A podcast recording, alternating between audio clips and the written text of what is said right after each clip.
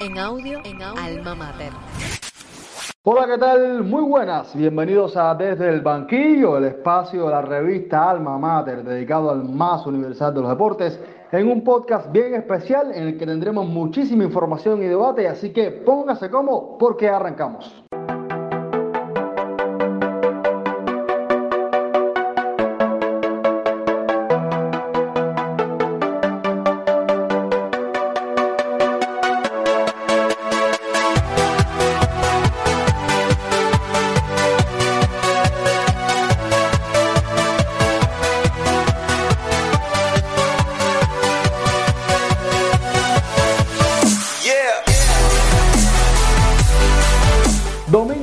Noche, tras una jornada futbolera en el que además del clásico Barça Madrid que estaremos analizando, se jugó el derby de Roma, también hubo un Mónaco PSG en Francia, muchísimos partidos, muchísimo fútbol, pero nosotros nos quedaremos con el Barcelona Real Madrid, la goleada del Barcelona al Madrid, que tengo el placer de analizar con mi buen amigo Alejandro Rodríguez. Sí, un saludo para ti, Haroldo, para Boris también, para toda la comunidad de, desde el banquillo. Eh, sí, como ya decías, estaremos analizando hoy el clásico, un clásico que tuvo un desenlace bastante inesperado, digamos. Eran muy pocos los optimistas que, daban una victoria tan abultada a favor de Barcelona, a favor de cualquiera de los dos equipos, porque de verdad que los dos equipos llegaban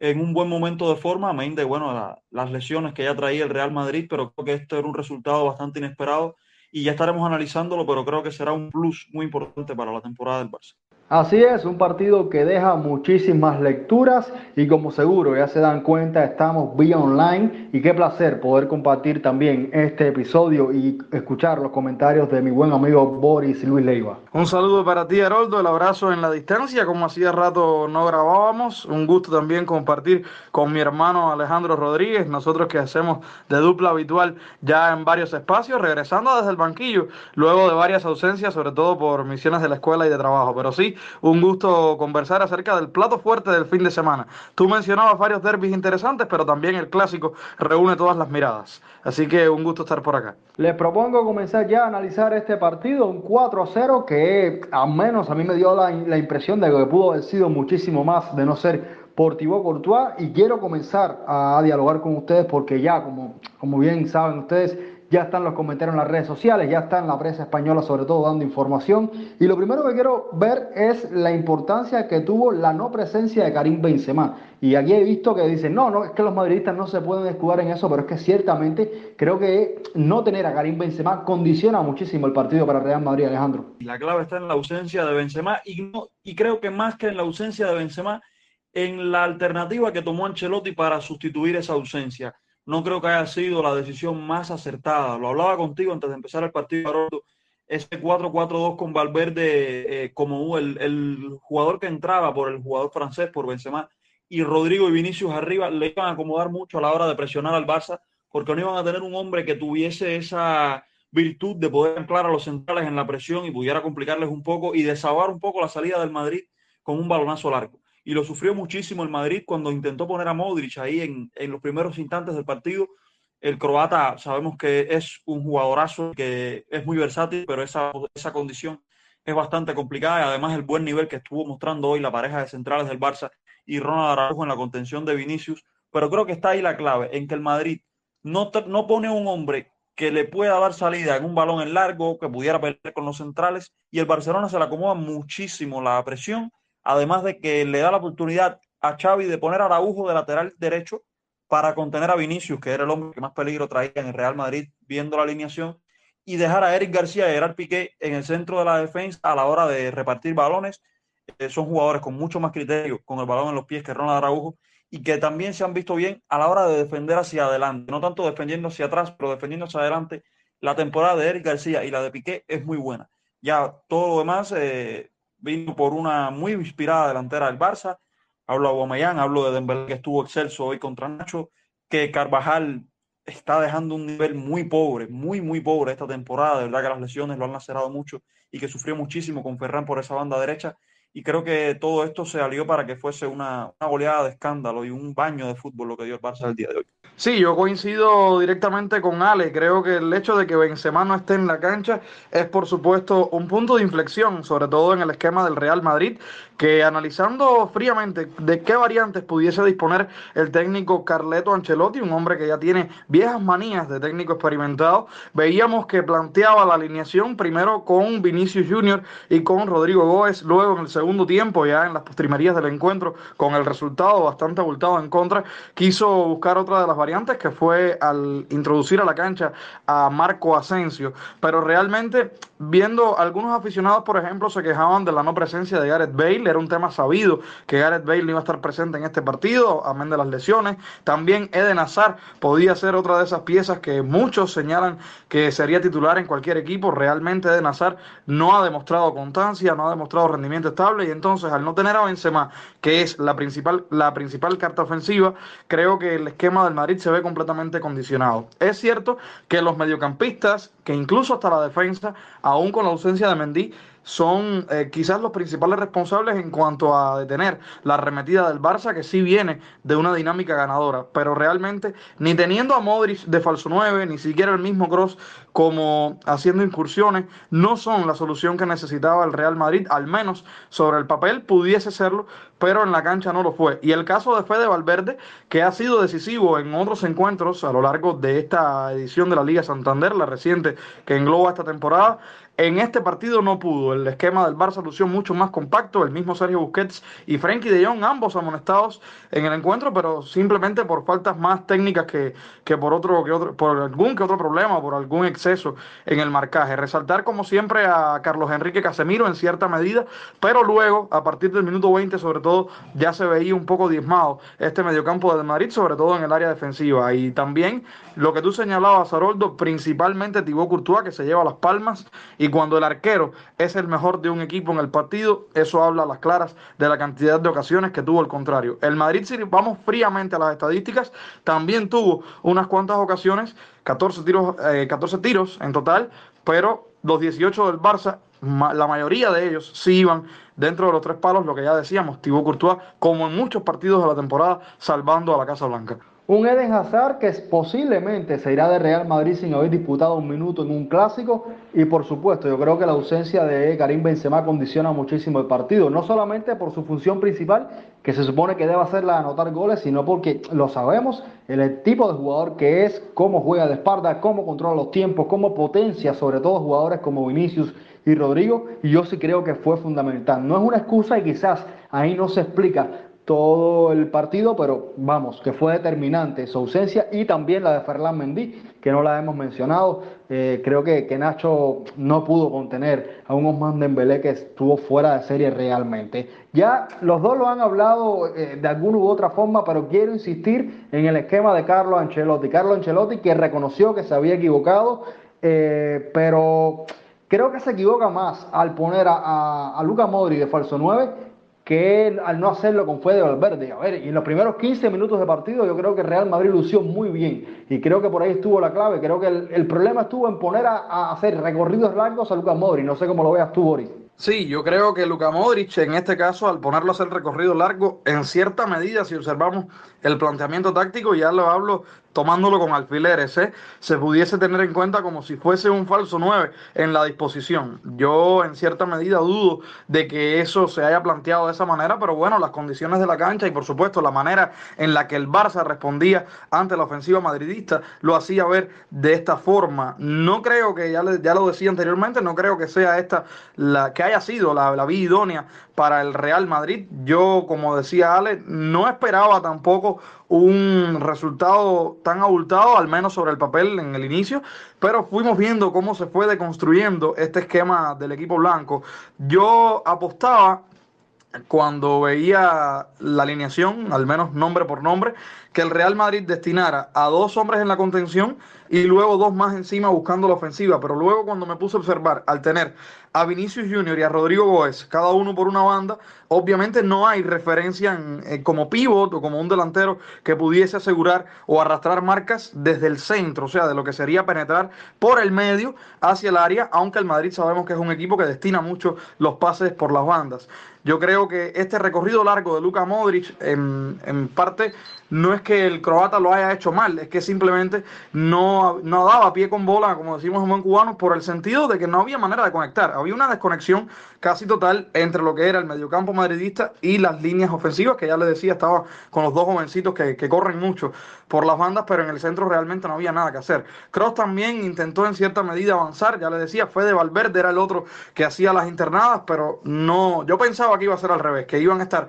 Casemiro y Modric más atrás y entonces Cross y Valverde iban a tomar la disposición ofensiva. Cross desde los pases, que sabemos que es su principal arma, y en el caso de Valverde aprovechando la velocidad. A mí me llama mucho la atención porque este fue un Barça que si bien apeló al estilo que ha tratado de establecer Xavi, desde su llegada, que es el de asociarse, eh, eran transiciones lentas, no eran transiciones rápidas y sin embargo hicieron daño a un Real Madrid que intentó poblar ese centro del campo para impedirle el juego al Barcelona. No sé qué alternativas pudo haber tenido Ancelotti y Alejandro para, no digo yo ganar, sino tener un resultado mucho menos abultado que este. a ver, es que el Barcelona hoy, el partido de Frenkie de Jong el partido de Pedri, el partido de Busquets, o sea, los, los hombres de, del, que jugaban por dentro en el Barça. Hablo de Aguamellán, que hizo un partidazo también a la hora de, de, aguantar esa pelota que le venía de espalda, que ha sido el principal problema de Agua desde que llegó al Barça.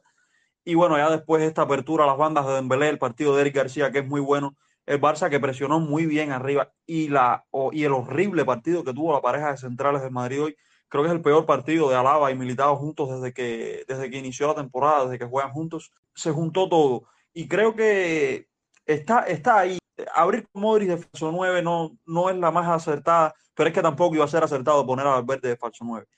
Esta alineación se pintaba hoy perfectamente para Luka Jovic. Y si tú quieres tener a Valverde en el 11, sienta a Rodrigo. Sienta a Rodrigo, pones a Valverde por banda y juegas con Jovic, con Valverde y con Vinicius arriba. Y todo bien. Jovic es un hombre que te va a aguantar a los centrales, que te va a dar presión, es un hombre rápido, corpulento, con físico con calidad, aunque no haya marcado tantos goles, creo que es un jugador de, de, bastante calidad. No es Benzema, por supuesto, pero es un jugador interesante. Y creo que ahí está el problema. No presionas al Barça, entre, a los centrales del Barça. El partido de los centrocampistas del Barça entre líneas es espectacular porque una vez y otra y otra y otra vez lo buscaban los hombres de la saga entre líneas, ya sea Pedri, ya sea De sea Busquets, y llegaba muy fácil el Barcelona arriba. Balones a Ferran, balones a Dembélé, Dembélé desbordando a Nacho que hizo lo que quiso por esa banda izquierda y al final el Madrid pierde en eso, en no poner un hombre que presiona a la pareja de centrales, una pareja de centrales que tiene muy buen dominio del balón con la eh, muy buen dominio del balón, muy buen criterio para sacar la pelota y que te va a crear superioridad por mucho. El Barcelona jugó con prácticamente los 11 jugadores sobre el campo merengue todo el partido. En una segunda parte en la que Ancelotti intentando continuar poblando ese centro del campo e entorpecer el juego del Barcelona, quita a un defensor, mete a un centrocampista y tampoco pudo solucionar el problema. O sea, vimos a un Real Madrid desencajado totalmente, sin actitud, sin recursos. Eh, eh, ¿Te parece bien esta decisión de Ancelotti? Creo que fue una, una alternativa a la desesperada, Boris. No sé si estarás de acuerdo conmigo. Sí, realmente es una decisión desesperada, pero es que también tenemos que analizar el tipo de partido que es. Y si vemos también el Real Madrid, que en este momento, al momento en que llega ambos clubes, saca 15 puntos al Barça en la tabla, y las consecuencias de este partido se pudiesen ver en algún momento futuro, pero realmente yo creo que era más por, como decía Nacho, Nacho Fernández cuando concluyó el encuentro, decía que quizás ellos también como plantilla por su, eh, lucían un poco confiados por el tema de que, de que tenían cierta comodidad en la tabla, que la mantienen aún. El Madrid es líder en la liga ampliamente, pero el Barça, por supuesto, sí vino a darlo todo en el sentido de que necesitaba estos puntos para estar más pegado al Atlético. Ahora igualan en puntos, tienen un partido pendiente, también están cerca del Sevilla y eso garantizaría que el equipo que dirige Xavi esté en la Champions League de la próxima campaña sin ningún tipo de problema a la larga, ¿no? Porque todavía restan eh, varias jornadas. Viendo también las alternativas que Ancelotti aplicaba en el juego, yo creo que fue como, como lo haría cualquiera de nosotros, salvando las distancias, por supuesto, pero me refiero en el sentido de que al final tienes el resultado en contra, estás viendo cómo las dinámicas de tu equipo son totalmente superadas, como lo contrario al encuentro anterior donde el Madrid se hace con el título 2 a 1, con el partido, perdón, 2 a 1, pero ya había controlado bastante los ritmos, incluso sabemos que el gol del Barça llegó por intermedio del Kun Agüero ya en el descuento, o sea, el Madrid había dominado aquel encuentro en la primera vuelta de la liga. Y en este caso yo creo que es precisamente esto, una situación desesperada, el hecho de tratar de cambiar algo haciendo gala quizás de esas eh, viejas manías que pudiera tener consolidadas ya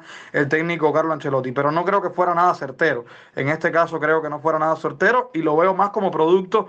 no sé si llamarle desesperación, porque es que realmente, ya te digo, no, no creo que quepan más palabras o más descripciones acerca de eso. Simplemente son decisiones que no van a tono con, el resultado que esperan los seguidores merengues ni, ni con lo que querían lograr los jugadores, obviamente, pero estaban totalmente superados. Del otro lado tenemos un Xavi que creo que si había alguna duda eh, con su capacidad como entrenador, creo que hoy eh, creo que la termina cubriendo todas, o sea, eh, se consolida como entrenador y creo que su gran mérito está primero en consolidar un once inicial y luego en tener un equipo que incluso desde la banca tiene muchísimos recursos e incluso hasta diferentes de sus jugadores titulares, Alejandro. Me sorprende sobre todo el papel que ha tenido en la segunda línea, digamos, el, el banquillo del Barça en los últimos partidos. Lo vimos en el partido en Estambul ante el Galatasaray, ante el Elche, que termina metiendo dos cambios y son los dos que marcan los goles.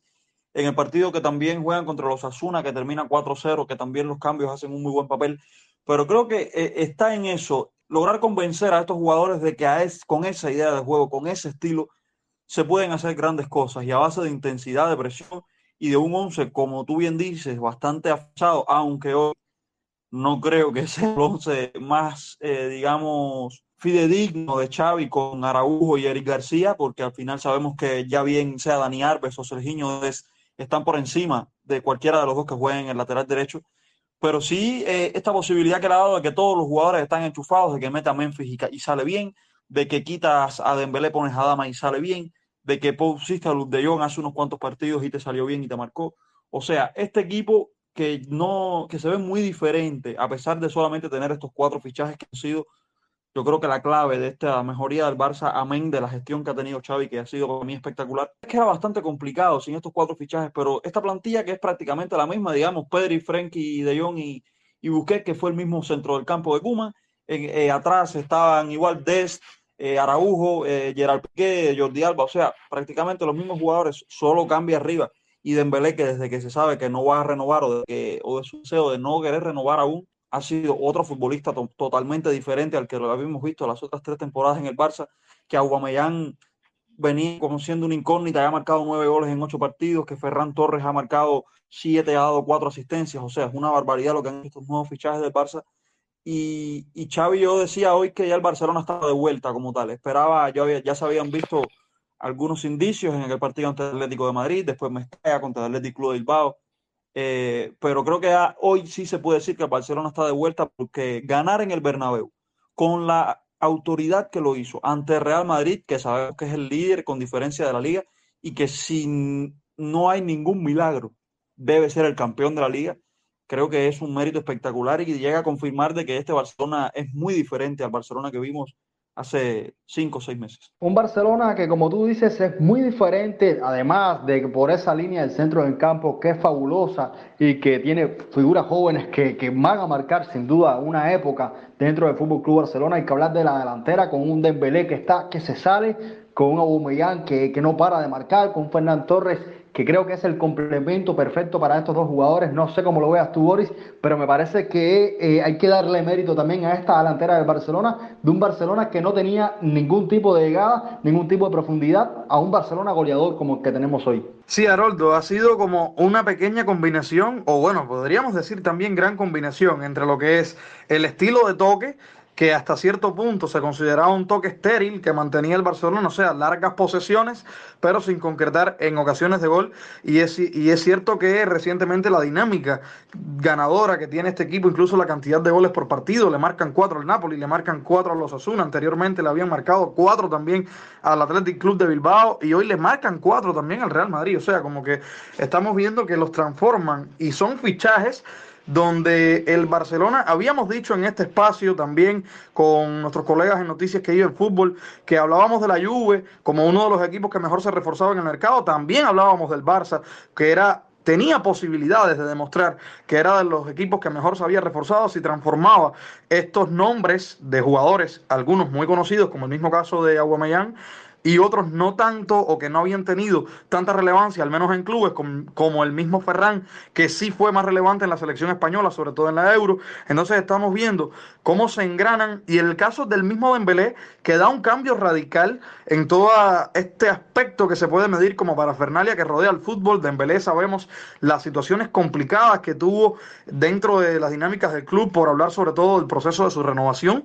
que es cierto que no se habla de que va a renovar, que no se, que no se firma nada en concreto, pero al menos desde la cancha, es una emoción completamente distinta. Se ve el embullo que tiene, se ve también cómo engrana con sus compañeros, hoy con doblete de asistencias. El caso de Osman Dembélé, Aubameyang, que venía tildado de, un juego deficiente, de, en muchos casos de poca calidad. Es cierto que en el Arsenal no fue el jugador más disciplinado, tuvo problemas directos con, con el técnico Miquel Arteta, tuvo problemas también con uno de los seleccionadores de, de su selección nacional, de su país, de Gabón pero cuando entró al Barcelona, él mismo decía que venía enfocado, que venía con otras metas, que quería aportar muchísimos goles y realmente lo está haciendo de diferentes maneras, en diferentes formatos, incluso en diferentes momentos de los partidos, marcando ritmo. Y el caso de Ferran, que sí tiene muchas ocasiones de gol, que las erra, pero eh, al final, cuando analizamos, tuvo un doblete hace poco, tiene hoy un gol en el clásico, además de ser bastante incisivo en esa combinación con Jordi Alba. Cuando ataca uno, el otro lo complementa y eso ha sido también un, un buen entendimiento, permitiendo además que los mismos defensas también se vinculen al ataque, como es el caso del mismo Jordi Alba, que ha transformado varios goles en los meses recientes. Sabemos que se incursiona mucho por esa banda izquierda y han logrado entonces transformarlo en dinámicas ganadoras. Dembélé pasa lo mismo. O sea, es el jugador diferente a mi criterio, es el jugador diferente que tiene el Barcelona en el sentido de, del 10. O sea, viste el número 7, pero está enfocado como un 10, en, aunque venga más de extremo derecho que, que de media punta, pero lo hace con, con un formato que, que, el Barça necesitaba y como bien señalabas tú, un Barça goleador, que es lo que pedían mucho los, los seguidores del, del equipo que actualmente dirige Xavi Hernández y que ha logrado, a medida que pasa el tiempo, darle esa oportunidad a otros jugadores como Pedri, que sigue siendo determinante desde el mediocampo, el mismo Frenkie de Jong con algunos partidos mejores que otros, Busquets controlando los tiempos desde atrás, yo creo que, que ha sido también de esas líneas. Y en este partido particular, más allá de colocar a Araujo, como Alejandro señalaba, Araujo de lateral derecho, que no debe ser la principal tendencia, pero bueno, en este caso estaba Vinicius de oponente y Dani Alves ya no tiene la misma velocidad que antes, por supuesto. Otro de los señalamientos positivos para Xavi es la confianza que le dio a Eric García, que en duelos de, hace algunas jornadas había tenido errores, sobre todo en la interpretación de las jugadas en la defensa, pero hoy tuvo tres recuperaciones, además cómo inicia, que fue la tendencia contra el Galatasaray en ambos encuentros, cómo Eric García toma el balón y comienza a ganar metros, permitiendo que tanto los mediocampos como los hombres en la línea de ataque se liberen y puedan en cierta medida algunos arrastrar marcas y otros penetrar. Eso también le da una oportunidad al Barça de tener dos variantes de ataque fundamentales. Una por la banda izquierda cuando inicia la carrera Jordi Alba, que ahí se intercalan entre él, Pedri y Ferran, y en el otro caso cuando es Eric el que toma el balón, que por supuesto le da más tiempo de observar a ver cuál de sus compañeros es el que más habilitado está o el que mejor puede iniciar el ataque. Variantes que sin duda las está transformando en goles y es una gran oportunidad del Barcelona y un resurgir que puede tener consecuencias bastante significativas para lo que resta de temporada. Todo mérito de Xavi porque al final creo que recupera jugadores que eran descartes de sus equipos, en el caso de Ferran Torres, de Aubameyang, de Belé, que no había sido determinante en el Fútbol Club Barcelona por una causa u otra, y creo que todo es mérito de, de Xavi. Ya para cerrar, al final estamos hablando de un clásico que creo que es el más intrascendente de los últimos 10 años. Creo que poco en cuanto a, a estadística define este partido, pero Quisiera saber si ustedes creen que a la larga o a corto plazo este, este clásico va a tener repercusión tanto para Real Madrid como para el Barcelona. Quisiera escucharlo los dos. Empiezo por Alejandro y luego Boris. Bueno, Haroldo, el más intrascendente de los últimos años fue un clásico jugado en el año 2018, donde se juega en el Camp y el Barça, el Barça era campeón a la hora de jugar ese clásico. Eh, termina en, empate a dos, un partido con goles de, de Cristiano, de Suárez de Messi y de, no recuerdo el último, el último, y de Gareth Bale por el Real Madrid. A la larga creo que sí va a tener, para los dos equipos, va a tener, digamos, condicionantes. Es un plus, para el Barcelona es un plus completamente de energía para poder afrontar lo que queda. Hablo de Europa League y de poder terminar de asegurar ese segundo puesto de la liga. Pelear la liga es muy complicado con un Real Madrid que le saca 9 puntos, 12 puntos a día de hoy con un partido de menos que tiene el Barça pero yo te lo decía incluso aquí antes de empezar, si el Real Madrid pierde esta liga, queda muy deteriorada la imagen de la entidad, la imagen de Ancelotti, la imagen del equipo. Estamos hablando de 15 puntos de diferencia antes del partido de hoy, que ahora son 12 por la derrota, eh, de un Barcelona que vimos en el inicio de temporada, que fue un verdadero desastre completamente con Kuman, un Real Madrid que si bien no ha sido el Real Madrid del año 2017, que era un equipo que, que pasaba por encima de sus rivales, sí ha sido un rival muy sólido, muy práctico, con dos jugadores fundamentales como Benzema y Vinicius. Si el Real Madrid no logra ganar esta liga, creo que en gran medida va a ser por este clásico. Y este clásico creo que va a tener incidencia, por supuesto, en cualquiera de los dos. Hablo mucho ojo para el Real Madrid en la Champions League. Creo que es un toque de atención para el equipo merengue que no lo había visto en toda la temporada. Es el peor partido del equipo de Ancelotti en la temporada, sin duda alguna. Nacho lo decía hoy, que salían eh, confiados por el tema del, de, la cantidad de puntos que sacaban en, en el campeonato. Y creo que esta, esta relajación que había tenido Real Madrid no era buena, y más ahora teniendo una eliminatoria doble partido ante Chelsea, que si bien es el Chelsea del año anterior y además pasa por una serie de problemas extradeportivos enormes, eh, sigue siendo un rival muy complicado, muy sólido, que se ha mantenido, incluso se ha eh, potenciado en el mercado de verano sobre todo, y creo que esta derrota en el clásico es un toque de atención para decir que la temporada no está para nada finiquitada,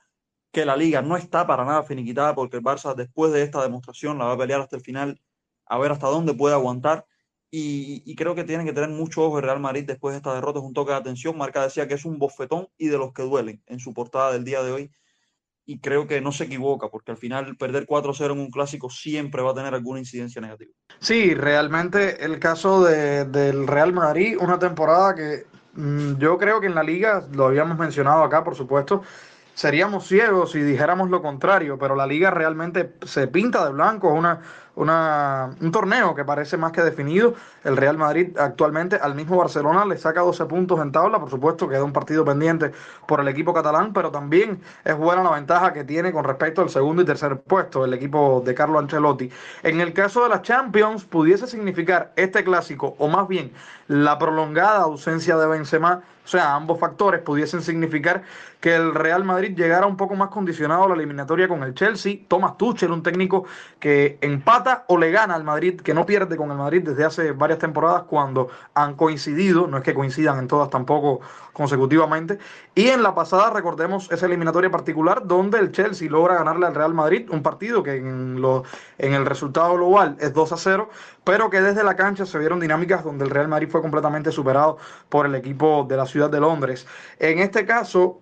también lo que Alejandro señalaba, que yo creo que hay que, que hay que tenerlo muy en cuenta, el hecho de que el Chelsea esté pasando por problemas tanto deportivos como extradeportivos en el sentido de toda esta, eh, todos estos asuntos legales que rodean al club, el tema de Abramovich y las posibilidades incluso para que sus jugadores se trasladen de un estadio a otro, la imposibilidad de ventas